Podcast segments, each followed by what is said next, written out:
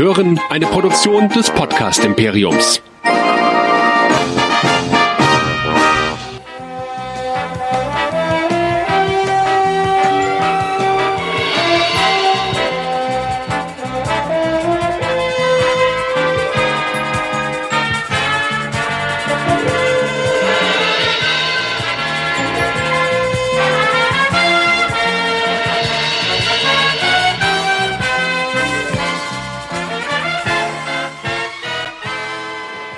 Hallo und willkommen zu einer neuen Folge Track Nerds hier bei Nerdizismus.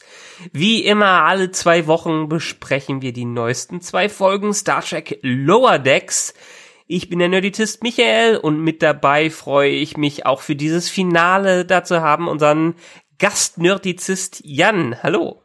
Hallo und äh, ja, herzlich willkommen an alle, die zuhören und äh, Schade, dass unsere wilde Reise durchs Lower Decks Universum heute zumindest vorerst ein Ende finden wird. Ich bin ein bisschen traurig. Vorerst ist ein gutes Stichwort, denn wir werden eine zweite Staffel bekommen und das ist wunderbar. Allerdings, wie wir es vor zwei Wochen so angekündigt haben oder wie ich gerätselt habe, dass doch wahrscheinlich wir so langsam mal eine Ankündigung bekommen sollten, wann das Ganze international läuft, die haben wir immer noch nicht. Äh, Stand, welchen Oktober haben wir jetzt hier? Stand 12. Oktober haben wir noch keine internationale Ankündigung, die aber hoffentlich irgendwann mal kommen wird. Nun gut, aber für alle, die uns unwahrscheinlicherweise heute zum ersten Mal hören und in das Finale von Lower Decks einsteigen, wer sind wir denn? Ja, wir sind Nerdizismus, der Podcast für Nerds und Cosplayer und ihr findet uns immer schön auf nerdizismus.de. Da findet ihr auch alle unsere Kanäle und alle unsere Verlinkungen, wo ihr draufgehen könnt, uns hören könnt, uns sehen könnt, uns reviewen könnt und schreiben könnt und, und, und.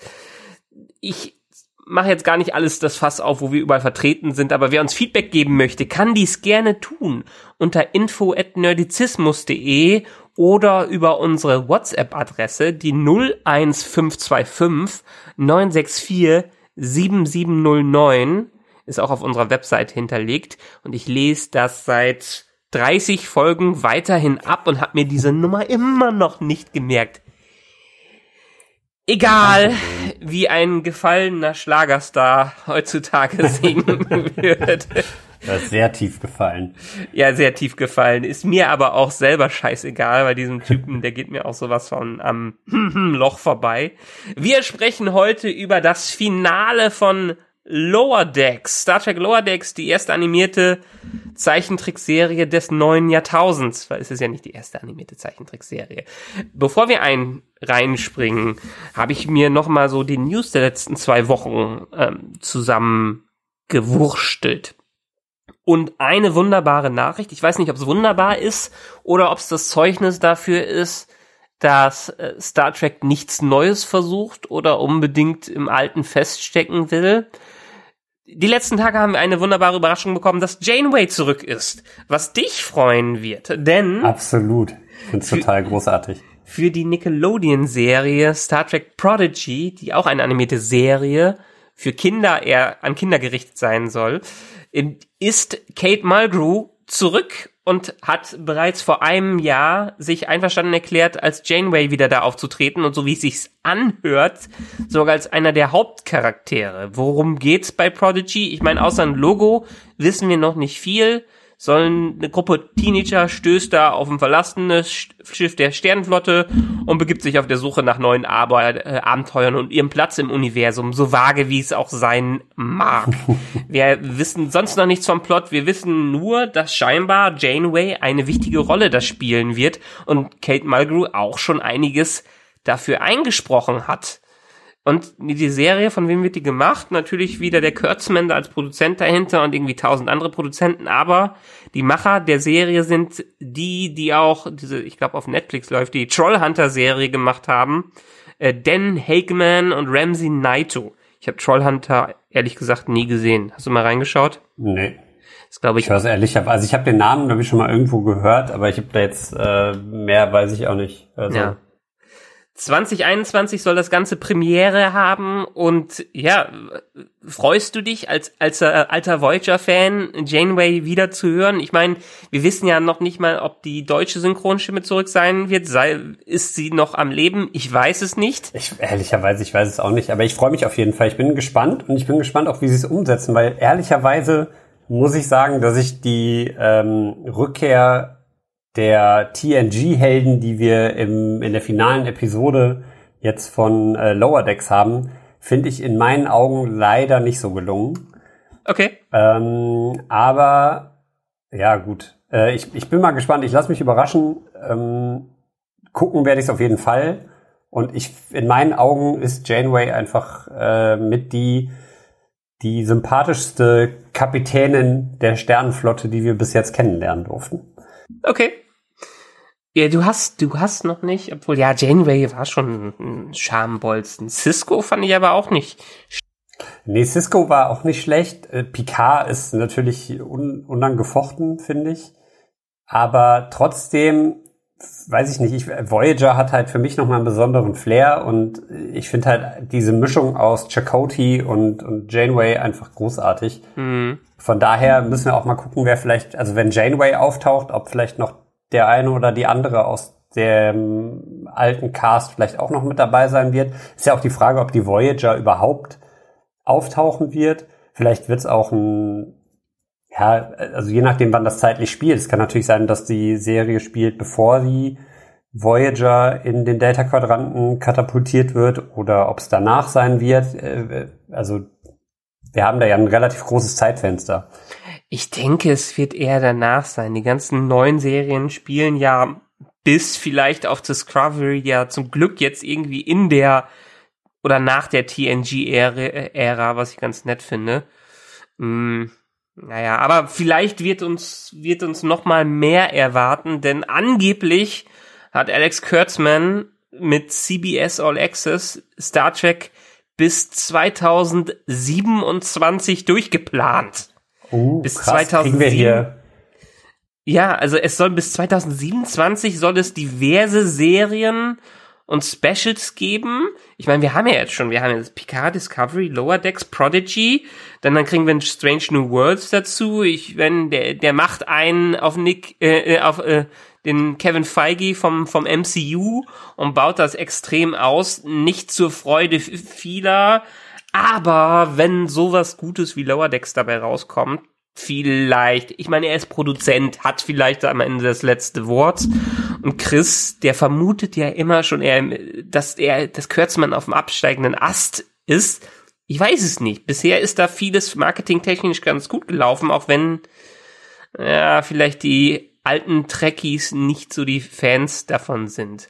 Chris ist übrigens auch ein gutes Stichwort, denn er wollte sich nicht dazu herablassen, bei dieser Episode dabei zu sein. Er hat sich trotzdem dazu herabgelassen, uns eine Sprachnachricht hinter, zu hinterlassen, die, auf die wir aber erst kurz vor Schluss eingehen wollen. Ein kleiner Teaser für diese Episode. Was denkt denn Chris zu dieser Staffel? Äh, bei Discovery werden wir ihn ja wieder ganz äh, zu, zu hören bekommen. Eins kann ich verraten, er schlägt sich wohl manchmal die Hände über den Kopf zusammen, was wir dann doch nicht alles so korrekt deuten oder aufzeigen. Dazu sage ich im Vorhinein, Pech gehabt, wenn du nicht dabei sein willst, dann kannst dich auch nicht beschweren. Ah, ich bin gespannt. Ich bin gespannt, was er sagt. Ich habe die, die Nachricht auch noch nicht gehört. Das heißt auch gleich Premiere mhm. ähm, für mich. Und dann, dann schauen wir mal. Ich äh, bin ja jetzt auch nicht so der große, große Nerd wie Chris. Von daher, äh, ja, bin ich gespannt, was, was er uns dann noch mit auf den Weg geben wird. Gleich zum Abschluss der ersten Staffel. Also zu meiner Verteidigung, manchmal, also oft genug bin ich ja in diversen Serien, Shows bei uns das wandelnde Lexikon. In dem Fall, was Star Trek und Star Wars angeht, kriege ich aber oft genug einen drauf von Chris, der bei uns zumindest ungeschlagen ist. Und wenn wir einige Hörer von uns hören, da sind wir ja noch nicht mal richtige äh, Trekkies. Von daher, ich weiß meinen Teil zu Track, ich bekomme auch meinen Teil zu Track damit. Es ist aber äh, jetzt nicht ganz, vielleicht verlieren wir dadurch wieder einige Zuhörer. Ich kann Ich muss ja auch sagen, ich glaube, ich Ja, glaube ich- tatsächlich für, für meine Freundin und für meine Freunde bin ich der Nerd. Na, Äh, ich glaube aber unter den Nerds, äh, da, da bin ich weit, weit, weit, weit abgeschlagen als kleiner ja, das Anfänger. muss man ja, muss man ja alles in, in Abhängigkeit sehen. Muss man ins Verhältnis setzen. Ich fühle mich auch äh, gut als Nerd, aber es gibt natürlich immer einen, der irgendwie besser ist. Auf jeden Fall, was mich heute überrascht hat, auch anderes Thema, wo du eben von Star Wars gesprochen hast. Ähm, eine Arbeitskollegin von mir, die ich äh, in absolut gar keinen, also in gar keinen Bezug zu irgendwas gesetzt hätte, äh, die halt eher im Bereich Mode unterwegs ist, hat mir, hat sich heute geoutet als großer Star Wars Fan und äh, wir hatten eine Diskussion darüber, welche Filme wie gut sind und so weiter. Das hat mich äh, arg überrascht und von daher, man, man muss immer mal aufpassen, wem man in irgendwelche Schubladen steckt. Sie sagte von sich aus, sie ist kein Nerd, aber sie liebt Star Wars. Von daher bin ich mal.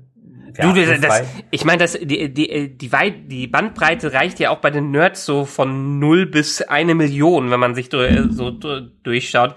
Allein bei Star Wars gibt es die Star Wars Hardcore Fans, die nicht nur auf die Trilogie, auf die Originaltrilogie schwören, sondern auf viele verschiedene andere Sachen. Und dann gibt es die Fans, die nichts anderes hören wollen als die Original-Trilogie. ich, ich bin ja ein großer Fan der, der Scrubs Podcast mit Donald Faison und Zach Braff. Und Donald Faison ist auch ein totaler Star Trek Nerd. Ich meine, er ist halt, Entschuldigung, Star Wars Nerd. Oh, böser Storm in drei, zwei, Wir, wir, eins. wir, aber der, der ist so ein großer Nerd, dass er natürlich bei, bei Star Wars auch in der einen, in Rebels hat er, glaube ich, oder Resistance hat er eine Sprechrolle und bietet sich auch die ganze Zeit an, irgendwie in Star Wars mal mitzuspielen.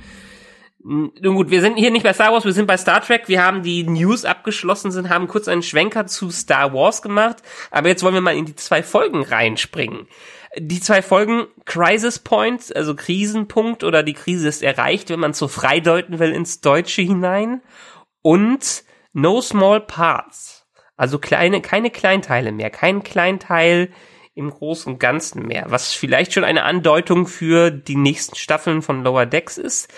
Man weiß es nicht. Ähm, Die erste Folge, gehen wir chronologisch durch, wie wir das sonst machen. Die erste Folge, Regie hat Bob Suarez geführt, der auch bei Folge 3, Folge 6 und jetzt Folge 9, passt alle drei Folgen, einmal Regie geführt hat. Bedeutende Gaststars hier, also die einzige Stimme, die mir hier was bedeutet hat, ist von Gary Coleman, der den Leonardo, äh, Gary Cole, Entschuldigung, Gary äh, Cole, der den Leonardo da Vinci spricht. Den kennen viele eventuell als Kent aus Veep. Und er hat auch bei Good Wife und Good Fight hat er auch äh, einen gespielt, den Kurt McVie. Ist aber auch so ein Charaktergesicht, den man immer mal wieder in irgendwelchen Hintergründen von als Nebencharakter oder so gesehen hat. Nicht unbekannt. Und hier, er spricht hier den Da Vinci, der übrigens ja auch für äh, Voyager-Verhältnisse kein Unbekannter ist, ne? Ich wollte gerade sagen, das haben wir, das, das hat mich echt sehr gefreut, äh, diese Holodeck-Szene, weil das halt so eine schöne Referenz wieder ist zu Voyager, wo Janeway sich ja sehr häufig im alten Venedig aufhält bei ihm. Na, Und äh, das hat mich sehr gefreut. Das fand ich sehr schön. Das, ist- das ist halt wieder so eine von vielen kleinen Referenzen, die Lower Decks immer mal wieder so ausspielt, wo man immer so ein bisschen sich äh, immer mehr in dieses Universum so einfühlen kann. Ja. Weil es immer wieder so kleine, kleine Referenzpunkte gibt, die auf irgendwas verweisen, was man irgendwoher aus dem, aus dem Universum kennt. Das finde ich immer total schön. Das macht die Serie halt am Ende für mich auch mit aus. na. Ja gut, äh, aber worum geht's in dieser Episode? Wir befinden uns auf der Zielgeraden und Lower Decks macht keine Gefangenen, besonders nicht bei den Star Trek Filmen, denn diese Episode ist eine einzige Hommage und vielleicht auch manchmal ein kleiner Mittelfinger in Richtung Track Movies. Und Ich wie habe mich es sich so gefreut. Ja. Ja. Das ist so toll. Und wie es sich für die äh, vorletzte Episode in heutigen Serien gehört, gibt's auch eine Menge Setup für Finale. Wir beginnen mit einem klassischen Track-Problem, die Auslegung der ersten Direktive. Denn als Mariner einem Volk von unterdrückten Echsenmenschen die Freiheit zurückgeben will, kommt Mami dazwischen und schickt sie stattdessen zur Therapie. No, pam, pam, pam, pam.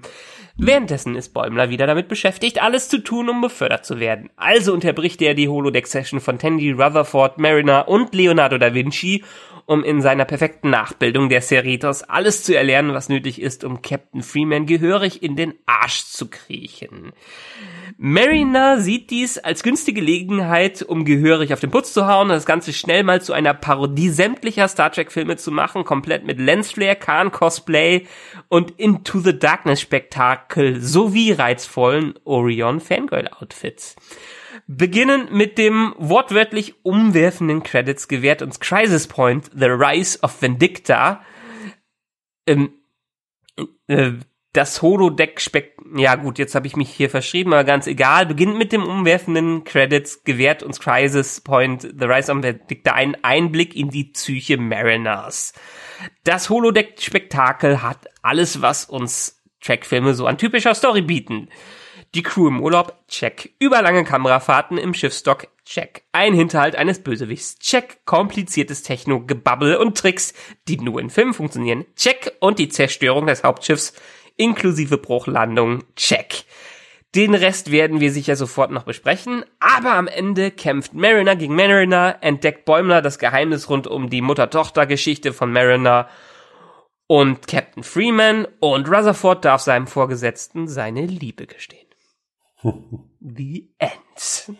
Ich, ich muss echt sagen, das war äh, find, in meinen Augen eine der schönsten Folgen bis jetzt, mhm. weil einfach so viel parodiert wurde. Dieses Lensflare fand ich einfach so großartig. Vor allem, weil wir auch in, in einer der ersten Folgen gesagt haben, nee, also zum Glück wird es da kein Lensflare geben und äh, dann hauen sie einfach mal alles raus und das war halt echt so ein ja, wie du schon gesagt, so ein Stinkefinger in, in Richtung der aktuellen Star Trek Movies. Und das ist halt einfach so, ja, also die Story passt, der Humor ist großartig. Ich, äh, alleine dieser, dieser Kampf Mariner gegen Mariner, die, diese ganzen Referenzen auf die, auf die Filmmethodiken und das ist einfach großartig. Es hat sehr, sehr viel Spaß gemacht. Ja, was haben wir hier denn überhaupt für Referenzen? Es sind ja, ist ja einiges dabei. Ich meine, einerseits mh, hm, so ein bisschen ähm, Star Trek Credits und Superman Credits Parodie durch die hineinfliegenden äh, Credits, die alle umhauen. Ähm, dann haben wir ganz viel von Star Trek The Motion Picture mit drin. Sei es der Anfang, wo die im Urlaub sind. Äh, ich glaube, am Anfang vom The Motion Picture sind ja äh, Kirk und Spock am rum, rumklettern in den Bergen. Das hat man auch ganz, äh, ganz oft in den Filmen. Sei es, ich glaube, in Nemesis, wo die Hochzeit von äh, Riker und ähm, Troy da ist, oder also die, die sind, ich weiß gar nicht, das ist nicht Nem Nemesis, ah Gott, mir fällt der Titel gerade nicht ein, äh, als sie in der Observierung von diesem, äh, von diesem Volk sind. Das ist doch auch ähm, ein, ein TNG-Film. Ähm, ja, das ist der mit den Gesichtsziehern da. Moment, wie heißen sie denn nochmal? Das war äh, ah. der, der, äh, der Aufstand oder so. Ich bin mir jetzt nicht, äh, nicht mehr sicher. Ja, das, das kann sein, genau. Nummer, wo sie, wo sie Nummer eine 8 vor Nummer 9 ist das. Vor Nemesis ist das ja. Das, das war der Film, das war der letzte Star Trek Film, den ich bei uns im Dorfkino zu Hause bei mir gesehen habe. Danach war das Dorfkino, wurde das abgerissen. Ach, daran er, erinnere ich mich noch, dass ich den da ich, gesehen habe. Ja. Ich weiß, dass das nämlich der erste äh, Star Trek-Film war, den ich überhaupt gesehen habe. Ich weiß nur echt, ey, das, ah, das ärgert mich. Chris wird uns derbe auf die Finger hauen, dass wir das nicht wissen. Der, der, es ist der Aufstand. Ah, okay. der Aufstand, genau. Mein. Und es ist Nummer 9 und Star Nemesis ist Nummer 10. Irgendwie ja. habe ich Nemesis immer als Nummer 9 im Kopf. Ich weiß, ich weiß es nicht. Ja, wir, wir bringen hier diverse Leute noch zu, Wei äh, zu Weißglut. ist ja auch egal. Was, was haben wir noch? Wir haben, wie in Star Trek The Motion Picture, diese fast 60 Sekunden Kamerafahrt rund ums abgegradete Schiff, wie auch die Enterprise im ersten Film mit mehr Budget abgegradet wurde. Wir haben die diversen Lensflares, wie bei Abrams. Wir haben den, ach, nicht zuletzt auch immer, um nochmal auf den Kampf zwischen Mariner und Mariner zurückzukommen. Das ist halt wie der Kampf in Treffen der Generationen am Ende auf der, äh, auf dieser Brücke mit den Blitzen in der Umgebung mit, äh, mit Soran. Stimmt. Oder, oder allein der, die Abtrennung der Untertrassensektionen der Crashlandung ist auch wie bei Star Trek äh, Treffen der Generationen. Äh, die Endcredits sind wie bei Star Trek 6, wo sich die Originalcrew verabschiedet hat mit, mit Unterschriften in den Endcredits. Mhm. Äh, und dann haben wir auch andere, andere, ach so, natürlich, Vindicta ist quasi ein Khan-Verschnitt. Natürlich mit einerseits ein, mit, mit einem Hinweis auf Furiosa aus Mad Max, äh, aber natürlich auch ganz starke Khan-Einflüsse, die, die dabei waren. Es ist halt echt, also es ist so ein Sammelsurium und äh, wahrscheinlich übersehen wir auch die Hälfte, aber es ist halt echt, es macht halt so viel Spaß, weil die Story halt auch äh, sehr, sehr cool ist. Die haben quasi so ein anderthalb Stunden Star Trek Movie in ein, in eine halbstündige Episode gepackt. Und das, das ist einfach großartig. Und man vermisst auch nichts. Das finde ich halt auch so geil. Also es ist halt wirklich quasi nur 20 Minuten Holodeck-Action, aber es fühlt sich auch an wie so ein Film. Ja. Das finde ich halt, das haben die super gelöst. Und halt diese abgegradete Grafik. Also die, die, du, man hat das Gefühl, alles ist noch ein bisschen schärfer und noch ein bisschen feiner gezeichnet und noch ein bisschen mehr HD und es ist äh, super gelöst einfach. Ja, ich, ich mochte es auch, äh, auch sehr. Wie gesagt, die ganzen, die ganzen Anspielungen auch auf, auf klassische Fi äh, Filme. Wir haben äh, als, als die, die Holodeck Mariner auf die echte Mariner äh, trifft und sagt, get off my mom, äh, bitch, also ist das eine totale Anlehnung äh, auf Aliens, auf Ripley und Aliens. Ähm, ich glaube, es wurde sogar damit auch reingenommen, Apocalypse, Apocalypse Now wurde da auch an Teilen parodiert und es, es, äh, ich musste sie, ich musste mir sie mir auch zweieinhalb Mal irgendwie anschauen, um, um da überhaupt alles, alles drin, drin finden zu, zu können. Und auch, auch die typischen Gefechte in Gängen, wie wir sie haben, ähm, Schecks, der durch den explodierenden Kopf äh, drauf geht, ist auch ein Verweis auf irgendeinen Film, auf den ich jetzt gerade nicht äh, komme. Das ist halt einfach ja. so groß. Also man, das, was ich halt hier auch schön finde, ist, es wird halt auch nicht mit Gewalt gegeizt. Also das ist schon ziemlich brutal, wo man halt auch wirklich so ein bisschen mehr die Zielgruppe sieht. Ich habe ja am Anfang gesagt, mir ist das an ein, zwei Stellen ein bisschen zu kindisch. Äh, das muss ich hier, also die Folge ist es auf jeden Fall nicht. Das finde ich halt sehr schön. Und da kommt aber dann auch wieder der Humor äh, nicht zu kurz. Und man weiß halt natürlich, es ist alles nur eine Holodeck-Simulation. Das heißt, es passiert halt auch nicht wirklich. Ja. Und das, das macht es halt schön, weil es dann so abstrus werden kann, wie Mariner dann durch die Cerritos läuft und um sich ballert und die halbe Crew auslöscht und äh, ziemlich viel Blut vergießt virtuell und es ist halt einfach so großartig, auch wie, wie Bäumler dann mittendrin hockt und versucht in diesem ganzen Chaos immer wieder Informationen zu finden, um sein äh, Bewerbungsgespräch für den höheren Posten zu äh, vorzubereiten. Das, das ist einfach großartig. Und dann diese, alleine auch dieses, ja, äh, der, der Total Captain Recall, ich hab's wieder. Mit der Kopfbombe, das war Total Recall. Ah, okay. Ja, aber äh, wie Bäumler dann halt auch in, in, dieser Schlacht, in diese Schlacht reinplatzt und äh, dann die Info bekommt, dass der Captain Cookies mag. und, und äh, aber sie ist allergisch. Und, aber allergisch auf was? Auf was? Und das kommt so diese klassische, diese klassische Szene, die man in jedem amerikanischen Kriegsfilm irgendwie hat, dass äh, in, in den armen Bäumlers der erste Offizier stirbt und er schreit und weint, aber nicht, weil er trauert, sondern weil er nicht weiß, auf was der Captain allergisch reagiert. Das ist so, da muss ich auch echt lachen. Das fand ich sehr, sehr gut. Und zum Schluss backt er ja auch Cookies und dann ist es aber Schokolade. und dann rauskommt, äh, das Einzige, worauf der Captain allergisch reagiert, ist Schokolade. Zum Glück in der Holodeck-Simulation äh, und Bäumler kommt dann relativ frei raus. Das ist halt sehr gut. Ich meine, wir haben hier jetzt in dieser Episode auch, also die ist ja sehr, sehr Mariner zentriert und äh, letztendlich arbeitet sie ja auch durch viele ihrer Probleme dadurch und Übrigens auch sehr schön zur Datensicherheit. ja, dürft, dürft ihr, ist das überhaupt legal, alle, alle privaten, äh, alle privaten Dokumente durchzuscannen, wie er es gemacht hat? Und dann war, hat das Holodeck eine reale Boy, eine reale Mariner-Simulation bekommen, die selbst ihre psychischen mal die ganzen psychischen Scheiben weggewischt hat und dann doch ihre Mutter am Ende liebt. Ja, also das war echt schon, schon, wie gesagt. Also ich bin, bin echt sehr begeistert von der Folge. In meinen Augen echt mit einer der besten dieser Staffel. Und auch am Anfang halt, wo die Simulation gestartet wird und Rutherford dann mit dem, den, den Sicherheitschef anspricht und der den anschnauzt äh, und, und er sagt, wow, wir hatten genau so eine äh, Unterhaltung heute Morgen.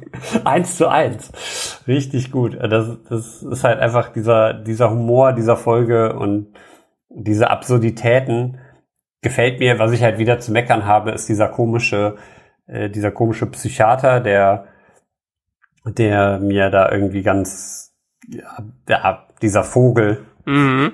Der wahrscheinlich auch wieder in irgendeiner ganz hinterletzten animierten Serie muss. oder äh, irgendwo muss. auftaucht. Muss, muss, muss. Ich meine, vielleicht sagt uns Christian dazu irgendwas in seinen Notizen.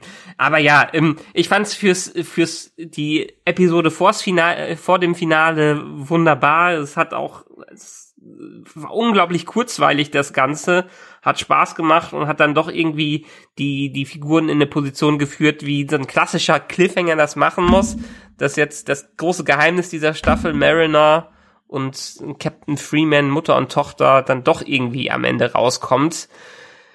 Und wie man jetzt in der nächsten Folge sieht, wird das Ganze dann auch wieder auf den Kopf gestellt, weil so ein Drama kommt da am Ende nicht wirklich dabei raus. Die nächste Folge, No Small Parts, ist von ähm, Barry J. Kelly, hat Regie geführt.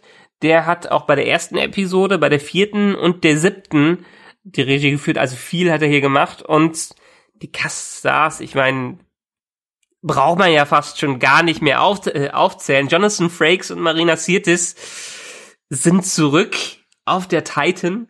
Ganz, ganz großartig. Gehen wir gleich noch drauf ein.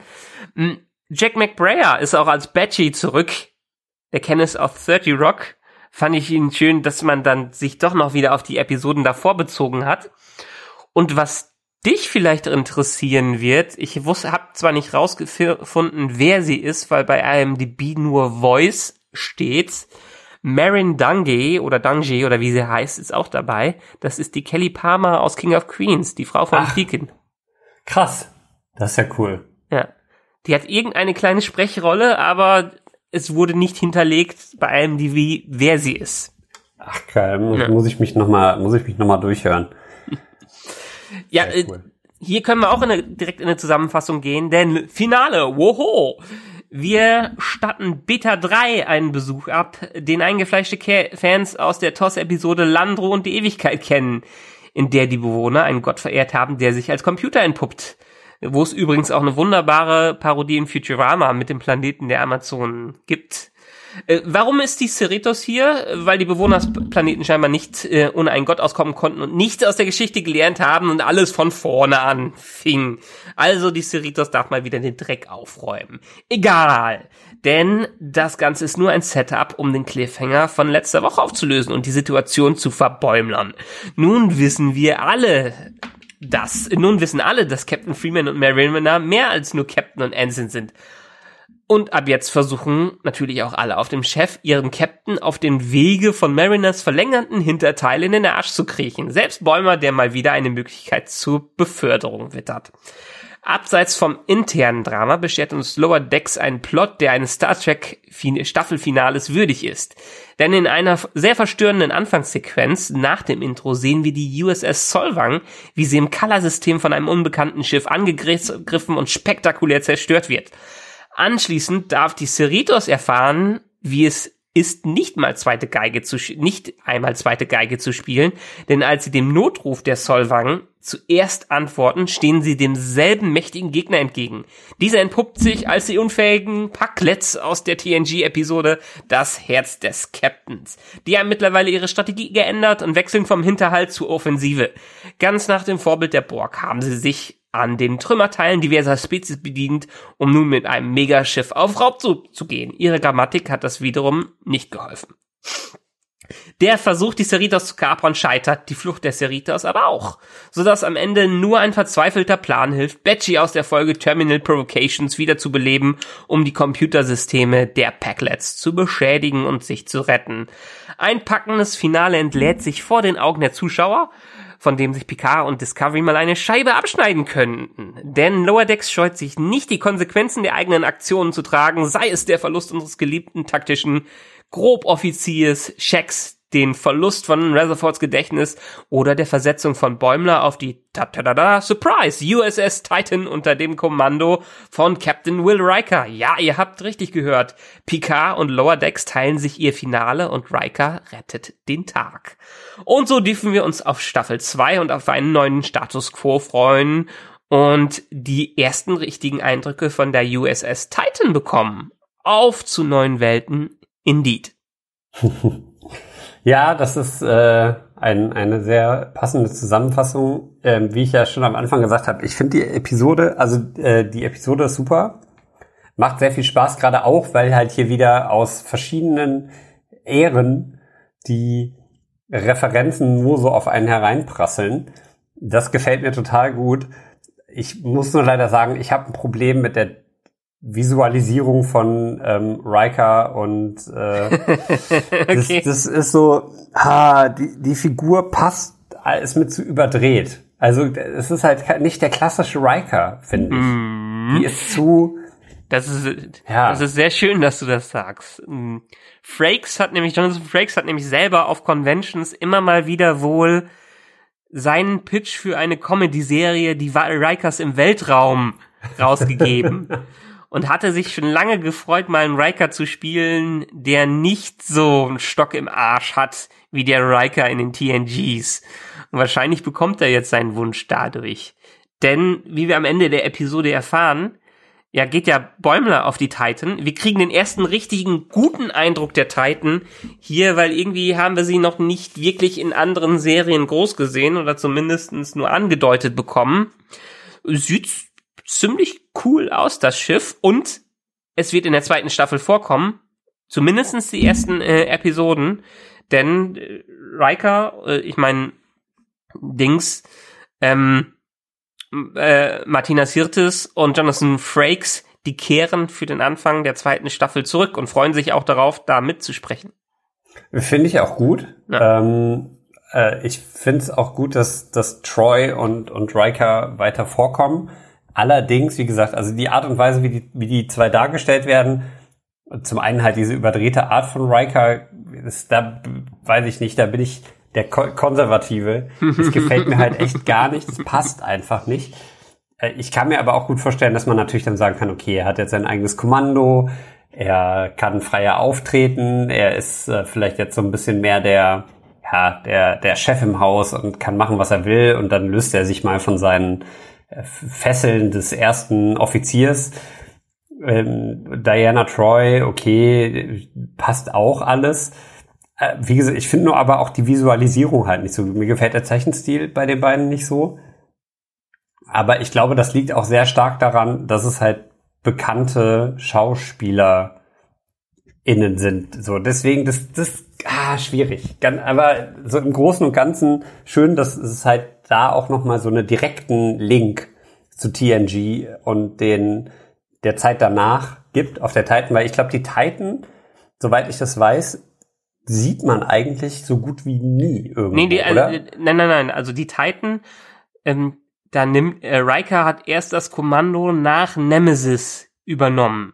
Genau, aber man sieht das Schiff nicht. Nee, man sieht, man sieht das nicht. Und jetzt zu der Zeit, das circa ein Jahr nach Nemesis spielt, ist er also auch erst ein Jahr Captain auf der Titan. Also ja. wir wissen wirklich noch nicht viel davon. Und deshalb wird es interessant sein, das Schiff mal in Aktion zu sehen und ihn in Aktion als Captain. äh, zu sehen.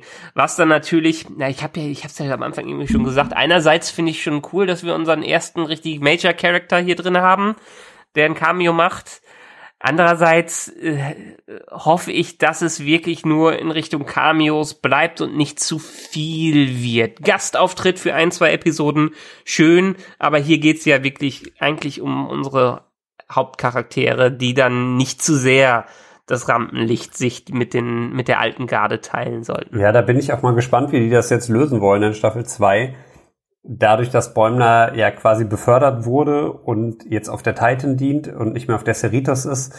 Ich find's aber auch sehr süß, dass Mariner sich halt krass darüber aufregt und ihm dann zu, gerade zum Schluss auf der Titan ist und darüber angibt, damit angibt, wie weit er schon rumgekommen ist im Universum und was er alles kennt. Und im Hintergrund hört man die wütenden Sprachnachrichten, die rübergeschickt werden. Finde ich auch gut, dass man da so ein bisschen mitbekommt, wie das, äh, ja, dass sich das eigentlich gar nicht so sehr von heute unterscheidet. Ja. dass man ganz viele einzelne Sprachnachrichten rüberschickt. Das hat mir sehr gefallen. Ja, ich, ich finde es ein schönes Beispiel in dieser Folge, wie eigentlich ist diese Crew ja schon sehr eng zusammengewachsen und sie konnte diese Situation auch wirklich nur meistern, weil sie so ein gutes Verhältnis miteinander während des ersten Jahres aufgebaut haben. Deshalb, es war alles wie, wie ein geöltes Laufwerk ist es hier, wie ein geöltes Fahrrad. Sie arbeiten hier zusammen und deshalb ist es umso schöner, dass der Status quo unterbrochen wird. Ich habe es in meiner Zusammenfassung schon gesagt. Ich meine, in einer Trickserie einen der Nebenhauptcharaktere zu äh, verlieren. Shax hatte zwar nie viel zu tun, aber ist schon krass, dass er mit drau äh, drauf geht. Natürlich in der Tonalität auch der Serie. Trotzdem haben sie irgendwie diese Balance zwischen Witz und Dramatik für mich ganz gut hinbekommen. Ähm, dann äh, zu zeigen, dass Mariner sich im Laufe der Staffel eigentlich weiter, richtig gut weiterentwickelt hat. Jetzt sogar die Position mit ihrer Mutter akzeptiert und taktischer Offizier werden möchte und denkt, ja, jetzt hat sie sich gefunden, hat gute Freunde da und alles gut. Und dann ist eigentlich Bäumler das Arschloch, äh, das sagt, okay, ich will jetzt nichts gelernt haben, denn ich möchte einfach nur befördert werden und hau jetzt bei der ersten Gelegenheit hier ab. Ja. Es, es ist ja auch, es ist ja auch eine Aussage, dass ein Charakter bewusst in seinen alten Strukturen äh, feststeckt und bewusst sich nicht ändern will, wie es scheinbar bei ihm hier jetzt hier ist. Ja, das finde ich halt schön. Also das ist halt das, wie du schon sagst, das, was halt Picard komplett versäumt, quasi mit Konsequenzen zu äh, aufzuwarten. Die ja. gibt es da ja quasi nicht. Und das genau. ist halt hier umso schöner, dass halt jetzt diese, diese Zeichentrickserie da doch ein bisschen ja, ein bisschen mehr wieder ins Klassische wechselt. Halt nicht nur von der Art und Weise, wie die Stories Woche für Woche erzählt werden, sondern halt auch, was die Charakterentwicklung angeht. Und wenn man sich, was wir ja auch gesagt haben, also man erkennt ja schon so eine leichte Charakterentwicklung in den ersten Folgen. Dadurch, dass man die Charaktere ja nach und nach auch besser kennenlernt. Und wenn man dann jetzt die, die Figuren am Ende der Serie, äh, am Ende der ersten Staffel mit denen vom Anfang der ersten Staffel vergleicht, da hat sich halt schon ein bisschen was getan. Und das zumindest bei, bei, äh, bei Mariner und bei Bäumler ja. die so die Hauptcharaktere des Ganzen sind. Ja, aber scha und schau dir auch an, wie, wie Tandy und Rutherford zusammengewachsen sind und wie Rutherford sich auch entwickelt hat und dann quasi in der letzten äh, Episode war ja dann auch offen, auch wenn nur gegenüber einem virtuellen Counterpart seines Vorgesetzten, aber er hat sich dem ja schon geöffnet und es war ja schon eine Entwicklung, die da stattgefunden hat, die jetzt zurückgesetzt wird dadurch, dass er ziemlich brutal äh, seines Implantats äh, beraubt wird und, ja. ähm, also die Szene fand ja. ich auch ziemlich krass. Also das war, äh, fand ich schon, also das äh, hätte ich nicht erwartet, dass das in der Art und Weise auch dargestellt wird. Ich meine, es passt jetzt auch wieder so ein klein wenig, ist es so eine kleine Parallele zu, zu CNG, wo wir in der ersten Staffel ja auch Tascha Ja haben, äh, die dann drauf geht und wo so der Tod von Tascha Ja auch gefühlt lange anhält in der Serie und auch immer wieder erwähnt wird.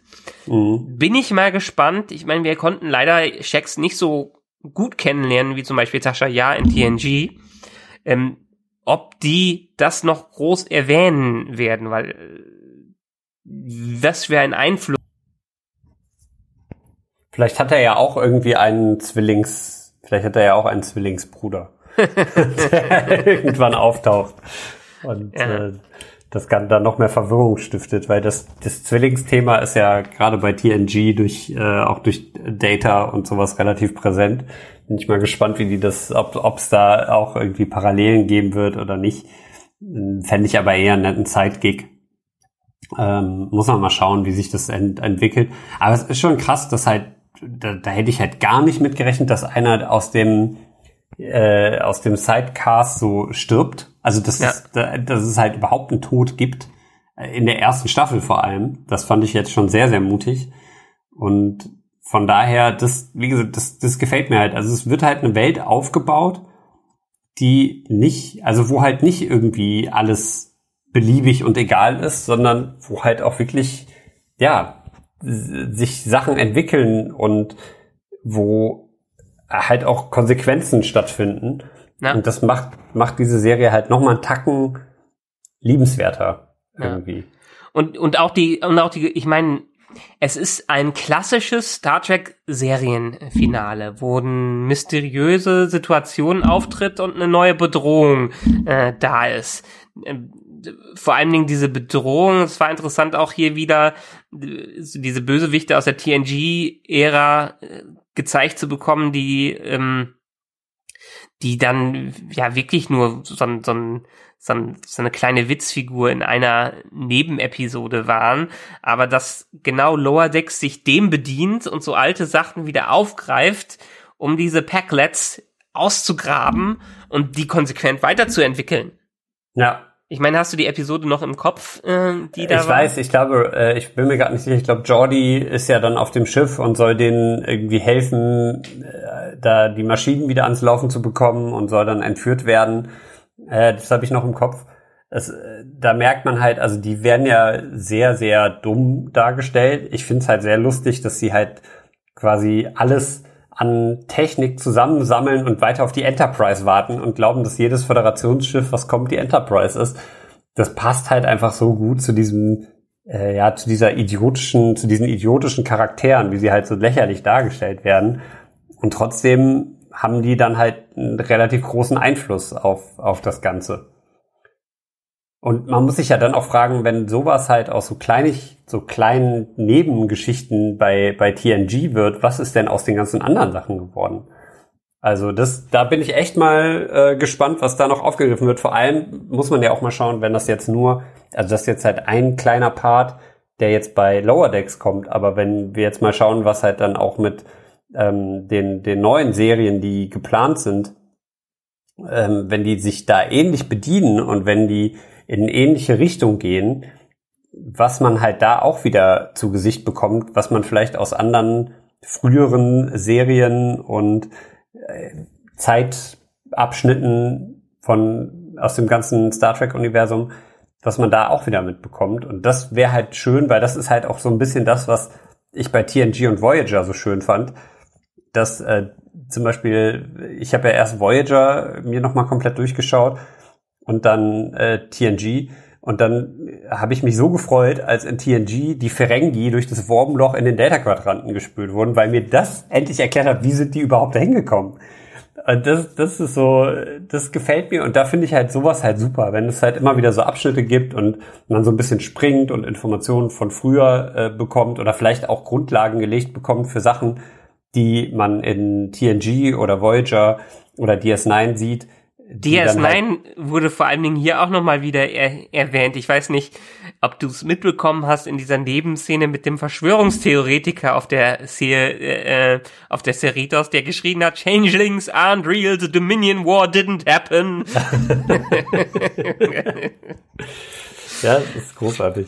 Also das meine ich halt, ne? Du kriegst halt immer wieder so äh, kleine kleine ähm, Sidekicks zu zu anderen Serien und anderen Zeitabschnitten.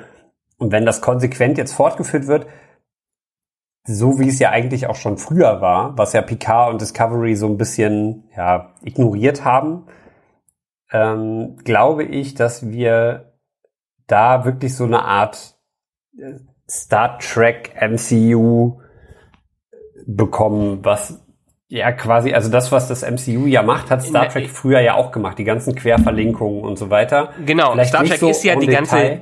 Star Trek ist ja die ganze Zeit schon eigentlich nichts anderes als so ein äh, Shared Universe. Weil es genau. ist ja nicht so, als hätten wir einen Reboot. Selbst die Kelvin Klein, äh, äh Timeline aus den Abrams-Filmen hat ihre Bezüge zu Original, zu den Originalfilmen, auch wenn sie versuchen, was, was Neues aufzubauen. Das ist so wie wie Marvel, wenn du eine alternative Dimension hast, hast du eine alternative Zeitlinie jetzt in Star Trek gehabt. Wir hatten es ja in dem Sinne noch nicht in den Hauptserien, äh, dass wir wirklich was ganz anderes bekommen. Also die sind ja alle miteinander verbunden und das finde ich hat Lower Decks wunderbar für mich gemacht und auch nicht zu übertrieben, weil als als Fan sitzt du immer mal wieder da. Manchmal ist es anstrengend, dann die und die und die und die Referenz wieder gehört zu bekommen und man meint, okay, ihr habt so schöne andere Sachen, konzentriert auf, auf euch auf euren Plot, aber äh, es ist halt Teil des Ganzen. Diese Leute, die sind selber die haben eine Obsession mit dem, was in ihrer Welt passi äh, passiert ist. Allein diese äh, ähm, die Anmerkung, dass, dass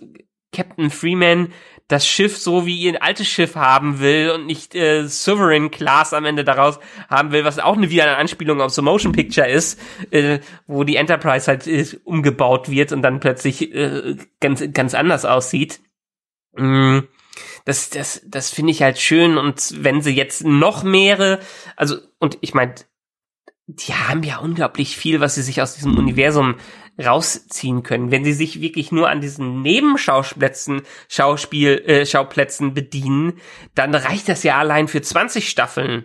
Und wir haben ja nur zehn Staffeln pro, äh, zehn Episoden pro Staffel, wie das gerade hier so aussieht. Deshalb, ich, ich freue mich schon darauf, was als nächstes, nächstes kommt. Und ich möchte gerne noch mehr von diesen Episoden haben, die den Status quo verändern. Wir brauchen jetzt keine große Story, wie es bei Discovery und Picard äh, drin ist, ja. aber ich mag es, wenn manchmal vielleicht nach einer Halbstaffel dann was reingeworfen wird, dass nicht alles äh, der 0815 Planet of the Week bleibt, sondern einen kleinen Spin nochmal äh, drin hat. Ihr habt uns jetzt gezeigt, dass ihr es könnt und dass ihr so gut schreiben könnt wie TNG und andere Star Trek Serien davor. Und jetzt zeigt uns auch, dass ihr gut in Veränderungen seid. Das ja, genau. Das, das finde ich auch. Das ist halt echt, das Potenzial ist halt da. Und was, was ich jetzt halt auch, das ist ja so ein bisschen das, was ähm, mit dem Ende dieser zehnten Folge passiert. Das wird ja schon auch in Epi Ende Episode 9, Anfang Episode 10 eingeleitet. Das ist halt nämlich auch die erste Episode, wo es eine fortlaufende Storyline gibt, wo man merkt, dass alles mehr oder weniger noch enger zusammenhängt und das an, der Anfang von Episode 10, wo, wo Bäumler quasi Mariner vor der ganzen Crew outet, versehentlich, weil das Com-Gerät offen ist das ähm, ist halt so schön, also es greift halt einfach, es schließt halt nahtlos an, mehr oder weniger. Und da merkt man halt, dass es gehört zusammen, auch wenn es halt sehr lose erzählt wird, so wie man halt aber Star Trek auch kennt und so wie man es zumindest von früher auch liebt oder geliebt hat. Und ja, es gibt ja auch bei, bei Voyager und es gibt auch bei TNG die und auch bei DS9 diese Folgen, die halt aufeinander aufbauen und wo Sachen auch nahtlos mal übergehen. Das gibt's nicht sehr häufig, aber das gibt's. Und das macht hier Lower Decks auch. Und von daher, das ist halt auch wieder, ne? Man, man hat natürlich die, diese ganzen Story-Referenzen und diese ganzen Gastauftritte und äh, ja, diese ganzen kleinen Hinweise auf andere Serien und auch auf die Filme aber halt auch in der Art und Weise, wie das Ganze erzählt wird, das ist ja auch schon wieder so ein Rückgriff auf das alte, in Anführungszeichen, das alte Star Trek. Und insofern macht die Serie halt hier alles richtig und ich bin echt so, so, so gespannt auf Staffel 2 und finde es halt sehr schade, dass wir jetzt wahrscheinlich erstmal noch ein bisschen warten müssen. Ich habe jetzt gerade das Release-Datum beziehungsweise den Zeitraum, wann es kommen soll, gar nicht im Kopf. Hast, hast du da irgendwas?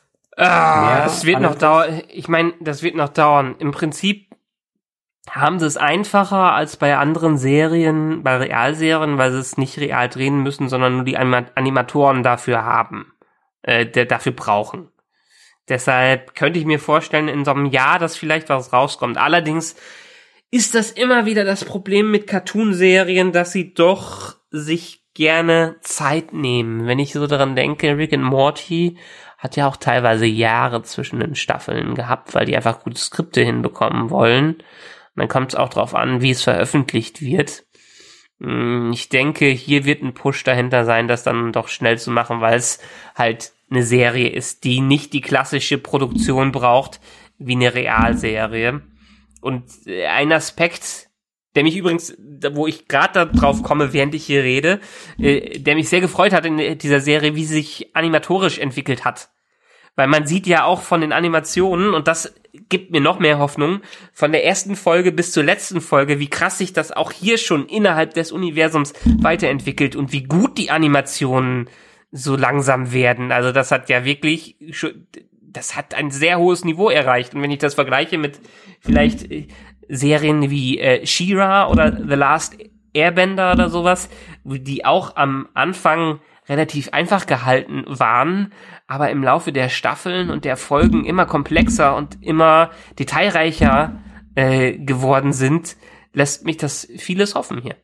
Ja, auf jeden Fall sehe ich, sehe ich genauso. Und das hat man ja bei ganz vielen Serien, die auch mit der Zeit erfolgreich geworden sind, dass die ersten Folgen, teilweise sogar die ersten Staffeln, es ist jetzt, na gut, es ist, ne, wir hatten eben dieses King of Queens Beispiel, die erste Staffel ist, naja, geht so, zumindest was das Optische angeht. Und es gibt halt auch ganz viele, also King of Queens ist ja auch aber ein schlechtes Beispiel, weil ganz viele Dinge, die in der ersten Staffel eingeführt werden, quasi mit Beginn der zweiten Staffel vergessen wurden, wie ja. die Schwester von Carrie zum Beispiel. Mhm. Aber das zeigt halt ganz gut, dass das, was optisch halt da aufgebaut wird, mit der Zeit sich auch weiterentwickelt. Und das ist halt hier genauso. Äh, es wird natürlich, also man, ich finde auch, man, man sieht eine, eine Entwicklung, die ist jetzt nicht so krass. Also die siehst du, wenn du, wenn du drauf achtest ähm, die Figuren, die Bewegungen, die Animationen, äh, auch die, die Kamerafahrten und so Kleinigkeiten halt einfach, die jetzt nicht so, wo du, die du nicht unbedingt beim ersten Schauen mitbekommst. Das entwickelt sich, das finde ich auch echt super. Und ja, also das lässt mich auch hoffen, dass es sehr, sehr positiv weitergeht. Ich kann auch damit leben, wenn die sich jetzt erstmal ein bisschen Zeit lassen es wäre natürlich schön, wenn wir jetzt Mitte, Mitte 2021 die, die nächsten Folgen haben. Wenn das aber zu Lasten der Story und der Qualität geht, dann können die sich auch gerne noch ein halbes Jahr, dreiviertel Jahr, Jahr länger Zeit lassen. Ja, klar. Dann warte ich auch gerne bis 2022. Hauptsache, es kommt was Brauchbares bei rum. Und natürlich muss man jetzt auch gucken, was in der Zwischenzeit passiert. Es ist ja einiges angekündigt. Schauen wir mal, was da am Ende rauskommt. Es genau. Am Ende ist ein gutes Stichwort, denn wir haben hier noch eine kleine Überraschung für alle Zuschauer, die Zuhörer, die hier reinhören. Chris hat ja für uns was eingesprochen und lass uns doch einfach mal da einmal kurz reinhören. Sehr gerne. Hallo ihr beiden, ich melde mich aus meiner selbstgewählten Star Trek Isolation, um euch meine Meinung zu Lower Decks mitzuteilen oder wie ich es eigentlich nenne, Star Trek Easter Eggs. Ja, was soll ich sagen? Ich hasse es. Ich hasse es. Ich finde es richtig gut. Und deswegen hasse ich es, weil es so gut ist. Weil es Ideen hat, die ich bei Picard und Discovery und auch bei den JJ-Filmen einfach gerne mal gesehen hätte. Das ist wirklich interessant, mal die Idee des zweiten Kontakts näher zu verfolgen oder auch die Geschichte mit dem Generationenschiff oder was passiert eigentlich mit den angeschossenen Redshirts und so weiter und so weiter. Das sind alles richtig gute Ideen und so, die wissen auch, wie man Cameos macht. Das Riker Cameo jetzt in der letzten Folge war richtig gut. So muss ein anständiges Cameo sein. Allerdings gibt's auch viele Dinge, die mir nicht gefallen. Und dazu zählt der Name, den ich der Show gegeben habe, nämlich Star Trek Easter Eggs. Ja, wir haben's verstanden. Ihr kennt euren Kanon. Ihr braucht uns nicht jede Folge exzessiv euer Star Trek Wissen um die Ohren zu hauen, denn das wird langsam echt ermüdend. Und vor allem geht der Plot da auch irgendwie ein bisschen unter. Also da, wo Picard und Disco versagen, was ähm, Easter Eggs angeht, wo sie Easter Eggs reinwerfen, die dann keine Bedeutung haben und so weiter, ist es hier einfach viel zu viel und deswegen, ja, es, weniger ist mehr. Vor allem frage ich mich, was passiert denn mit dieser Show, wenn alle Easter Eggs und alle Star Trek Klischees dann mal auserzählt sind? Trägt das Ganze dann noch ohne die Geschichten, wenn dann keine Star Trek Tropes mehr kommen? Ich weiß es nicht. Auch schwankt mir die Serie im Ton viel zu extrem hin und her. Gerade noch irgendwie so ein Gag und plötzlich werden hunderte von Crewmembern gekillt. Das ist irgendwie, ja. Dennoch, es ist von Folge zu Folge besser geworden und hat am Ende auch wirklich Spaß gemacht und ich musste sogar ab und zu mal lachen. Ja, muss man Star Trek Lower Decks ernst nehmen? Ich glaube nicht. Und ich bin sehr froh, dass ich es nicht ernst nehmen muss, weil deswegen kann ich mit dieser Show sehr gut leben. Und mir tun auch alle leid, die die Show so ernst nehmen. Ich kann gut verstehen, dass wenn man die gleichen Maßstäbe an äh, Lower Decks ansetzt wie an eine reale Show, dann wäre ich, glaube ich, auch ziemlich sickig. Aber da ich das nicht tue, kann ich, wie gesagt, extremst gut damit leben ich nehme die Show halt einfach nicht ernst und äh, für mich ist die auch jetzt kein Canon in dem Sinne. Das wird sie, glaube ich, im Nachhinein auch nicht mehr sein, auch wenn man das jetzt im Vorfeld groß announced hat. Hoffen wir, dass bei Alex Kurtzman und Co. die Message ankommt, dass gute Geschichten die Fans auch wieder zurückholen können. Also lieber Alex, erzähl gute, logische, in sich stimmige Geschichten, dann bekommst du auch gutes Feedback aber halt nicht so ein Stuss wie, naja, warten wir mal ab, was nächste Woche dann bei Discovery wieder geht. So, bevor ich mich jetzt wieder in Rage rede und euch dann noch stundenlang aufzählen muss, welche Referenzen ihr in dieser Folge mal wieder vergessen habt oder falsch gesehen habt oder falsch in Erinnerung habt, verabschiede ich mich und wir hören uns dann bei den Track Nerds wieder, nämlich zu Star Trek Discovery. Bis dann. Ciao. Ja, ziemlich eindeutige Meinung. Ich bin bei ihm in bestimmten Sachen, äh, nicht bei allem tatsächlich. Äh, ich kann verstehen, dass er die Serie nicht im Kanon sieht. Mhm.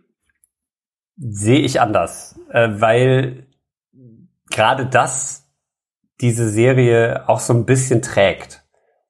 Dieses Versprechen und dieses, diese, diese Referenzen und so, ja, es ist an der einen oder anderen Stelle sehr viel, aber gerade das macht trägt auch zumindest in der ersten Staffel dazu bei. Ich, ich kann mir vorstellen, dass es mit der nächsten Staffel weniger wird.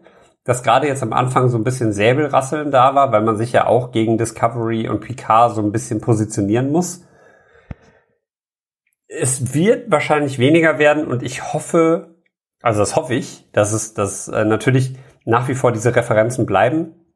Finde ich ja im Großen und Ganzen sehr gut, habe ich ja, oder haben wir ja eben auch sehr, sehr gut dargelegt, finde ich.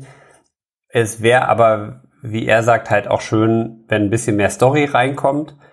Und das wird halt, glaube ich, auch dann wieder ein bisschen mehr dazu beitragen, dass die Serie auch in der Wahrnehmung der Fans weiter in den Kanon hineinrutscht, sage ich mal, also weiter mehr Kanon ist. Und äh, das, in meinen Augen ist sie das. Also ich, da, da brauche ich mich auch gar nicht streiten. Ich, das sehe ich tatsächlich ein bisschen anders. Aber das ist ja das Schöne, dass, dass Chris die Serie nicht so ernst nimmt, das tue ich auch nicht, aber trotzdem hat sie für mich einen, einen berechtigten Stellenwert und steht nicht gleichberechtigt, aber auf einer Linie mit TNG und Voyager und DS9. Ja, ähm, sehe ich ähnlich wie du. Hm, für mich ist es eher also für mich ist es dann wirklich doch doch noch mehr vielleicht mit sowas wie dem MCU oder anderen Shared Universes zu vergleichen, weil wir haben hier einfach eine andere Art von Serie. Wir haben ja eine Comedy-Serie, die ganz klar auf Slapstick eingeht und davon lebt, dass sie Referenz nach Referenz reinwirft, aber trotzdem noch irgendwie ein bisschen Story dabei hat. Ähm, wir haben nicht das gleiche wie bei Voyager und nicht das gleiche wie bei T TNG. Wir haben nicht nur einen Wechsel in der Realstilisierung, sondern wir haben sogar in der Präsentation einen Wechsel. Und ich könnte mir durchaus vorstellen, dass wenn man irgendwie eine andere Serie hat, dass man jemanden wie Bäumler oder Mariner vielleicht mal sogar als richtigen Menschen castet und dass er als Gast in einer anderen Serie auftritt, dann natürlich im Stil der entsprechend anderen Serie. Nicht im Stil von Lower Decks, sondern wenn wir eine, ein TNG-Pendant haben, dann im Stil eines TNG-Pendants. So, äh, so ungefähr. Und für mich ist es so wie, äh, zum, für das eine lese ich einen Comic und für das andere schaue ich mir eine, eine Serie an. Aber ein Comic und eine Realserie sind zwei verschiedene Wege, eine Geschichte zu äh, transportieren, ähm, aber nicht auf die gleiche Art. Heißt, deshalb, das, das kann es für mich gerne Kanon sein. Äh, dann wird's halt im normalen Kanon, wenn man, wenn wir wieder irgendwelche Lexika, äh, Lexika äh, auftauchen oder irgendwelche Bibliothekare das unbedingt ernsthaft dokumentieren müssen, dann wird halt da geschrieben, die USS Cerritos muss die USS irgendwas retten. Und das war's. Und dann schreibt man halt nicht jeden zweiten Gag auf, so ungefähr. Ja. Weil der nicht relevant dafür ist, sondern es ist relevant, wie die Charaktere äh, sind und wie die das Ganze voran, äh, vorantreiben. Ähm, und meine Hoffnung in der Tat für die zweite Staffel, ich habe es ja eben auch, äh, auch schon gesagt, ist, das noch mehr zu vertiefen. Ja, die Gags können meiner Meinung nach bleiben, aber ich bin auch da äh, bei euch, solange gute Geschichten erzählt werden und das charaktergetriebene Geschichten sind und nicht plotgetriebene Geschichten. Das Finale war in der Tat ein bisschen plotgetrieben äh, weil man ein, ein MacGuffin oder eine, etwas von außen da drin hatte. Trotzdem ging es größtenteils um die Charaktere und man hat den Impact auf die Charaktere äh, dann gesehen. Und wenn wir sowas wie diese Folge ähm, oder äh, vielleicht auch die Holodeck-Geschichte oder sowas, wenn wir das noch noch mehr fokussierter auf die Geschichte und die Charaktere da drin äh, drin haben, mit vielleicht etwas weniger Slapstick, äh, kann für ist für mich das Potenzial sehr hoch und wie ich es auch am Anfang dieser ganzen Staffel gesagt habe, ich weiß, was für ein Potenzial in Cartoon-Serien steckt. Und ich weiß, dass Geschichten anders gezeigt und präsentiert äh, und vorgeführt werden können äh, und trotzdem großartig sein dürfen und sind. Und äh, einfach ihre Art des Storytellings rüberbringen können, dass es Emotionen damit reingibt, aber auf eine andere Art und Weise, wie es vielleicht bisher gemacht wurde. Ja. Nee, sehe seh ich genauso. Also das, äh, ich fand den Vergleich ganz schön mit den Comics und dem den Realfilm. Ich würde es so feiern, wenn einer der Charaktere irgendwie in, in einer Realfilmserie am Ende auftaucht und dann da auf die Art und Weise es auch quer querlinks gibt. Das wäre super ich bin gespannt dann, wie es umgesetzt wird. Natürlich muss man dann bei sowas auch immer darauf achten, dass die Figuren zwar natürlich stilistisch in den Kontext der jeweiligen Serie passen, aber halt die, die Grundzüge des Charakters müssen ja schon irgendwie stabil bleiben, damit es halt auch einen, einen, Sinn macht. Das ist halt natürlich das, was ich an der an der Riker Cameo so ein bisschen äh, ja kritisiere. Äh, nichtsdestotrotz habe ich mich natürlich auch trotzdem gefreut, dass ist eine, eine reale Figur, ein, ein realer Charakter, real in Anführungszeichen, aber das ist halt so jemand dann auch wieder in diese Trickfilmwelt schafft. Du, vielleicht, vielleicht ist Star Wars auch wieder, um auch den Bogen zum Anfang unserer Episode hier zu schlagen, das perfekte Beispiel dafür, weil demnächst startet Mandalorian, die zweite Staffel, die wir natürlich hier auch besprechen werden. Ähm, und es gibt ein Gerücht, äh, dass einer der sehr, sehr beliebten Charaktere aus den Animationsserien äh, da seinen Einstand feiern soll. Äh, die Ahsoka, oder wie, wie sie heißt. Es ist ein sehr, sehr beliebter Charakter aus, aus den diversen, ich glaube, sie war bei Rebels dabei, sie war bei Clone Wars äh, dabei und ist ein Fanliebling. Soll gecastet worden sein und soll dabei sein. Und vielleicht ist das ein ein Template dafür, wie man diesen Sprung zwischen den beiden Genres machen kann. Und klar, wenn man, schaut man sich Rebels an oder schaut man sich Clone Wars an, natürlich nutzen die eine andere Erzählstilistik und verhalten sich die Charaktere gemäß eines Cartoons da drin mit Slapstick und ähnlichen Elementen. Trotzdem äh, gibt es die Möglichkeit, sie dann doch wieder vielleicht in was Realen zu zeigen. Und vielleicht kriegen wir es jetzt beim Mandalorian mit, wie es gehen kann. Und Star Trek kann sich dann mal von Star Wars eine Scheibe abschneiden. Äh, das wäre interessant zu sehen, wie sich das verhält. Von daher, ich, wenn jetzt alles schon so ein bisschen durchgeplant ist, zumindest grob bis äh, 2027, da wird auf jeden Fall noch einiges auf uns zukommen und ich bin schon sehr gespannt. Schauen wir mal, was, was da kommt. Ein, ein schönes, äh, ein schönes Fazit. Auf jeden Fall vielen Dank an Chris für die, für, äh, auch fürs Ohren langziehen. Äh, Ohren langziehen am Ende. ich, ich, hab, ich, ich, hab's, ich hab's am Anfang gesagt. Äh, beschwer dich nicht, wenn du nicht dabei sein willst. Also wenn, wenn du uns korrigieren möchtest, dann komm hier rein und motze uns während der Sendung an, aber nachher meckern geht nicht. Geht nicht. ja, wer weiß, wenn, wenn, wenn, wenn er die Serie doch so mag, wie, wie es er, wie er es äh, am Anfang auch dargelegt hat, ich glaube, dann können wir zum Auftakt der zweiten Staffel wieder mit ihm an Bord rechnen. Das wäre schön. G genau, vielleicht machen wir einen Lower Decks da drauf und einen Major Character äh, aus der Realserie, aus dem aus der Hauptserie kommt dazu. Nicht nur der Miles O'Brien, der zu DS9 gewechselt wird. Ich vergleiche mich jetzt gerade mal mit äh, Miles O'Brien, äh, sondern vielleicht kommt ja auch in der vierten Staffel der Worf von Nerdizismus Christa mit rein. Und, und äh, stößt dann zum Stammcast dazu. Schauen wir mal. Es hat auf jeden Fall viel Spaß gemacht, das Ganze mit dir jetzt zu besprechen. Mir auch. Es war echt sehr, sehr schön. Ich äh, hoffe, dass wir das spätestens zum Start der zweiten Staffel wieder aufnehmen werden. Äh, spätestens. Also, wenn du Lust hast, lade ich dich gerne auch zu unseren Discovery Podcasts gelegentlich ein. Sehr äh, gerne. Äh, wenn du damit, da, damit diskutieren willst, dann kannst du dich dem, dem Meister an sich schon stellen, wenn du möchtest. Es wird, es wird eine Herausforderung, aber die nehme ich sehr gerne an. Und vielleicht können wir beide ja, auch wenn es eher eine kiddie Serie ist, dann auch wenn es gut ist, über Prodigy sprechen. Sehr gerne. Also ich bin für, ja. für alles offen. Ich habe auch heute ganz kurz überlegt, du hattest mir den Trailer zu den Animaniacs äh, geschickt. auch sehr großartig. Ich freue mich so über die Rückkehr von Pinky and the Brain. Ähm, das, was da kommt, wird natürlich auch sehr, sehr kindlich wieder, sehr jugendlich, sehr, also ich fühle mich zurückversetzt in, in meine Jugend.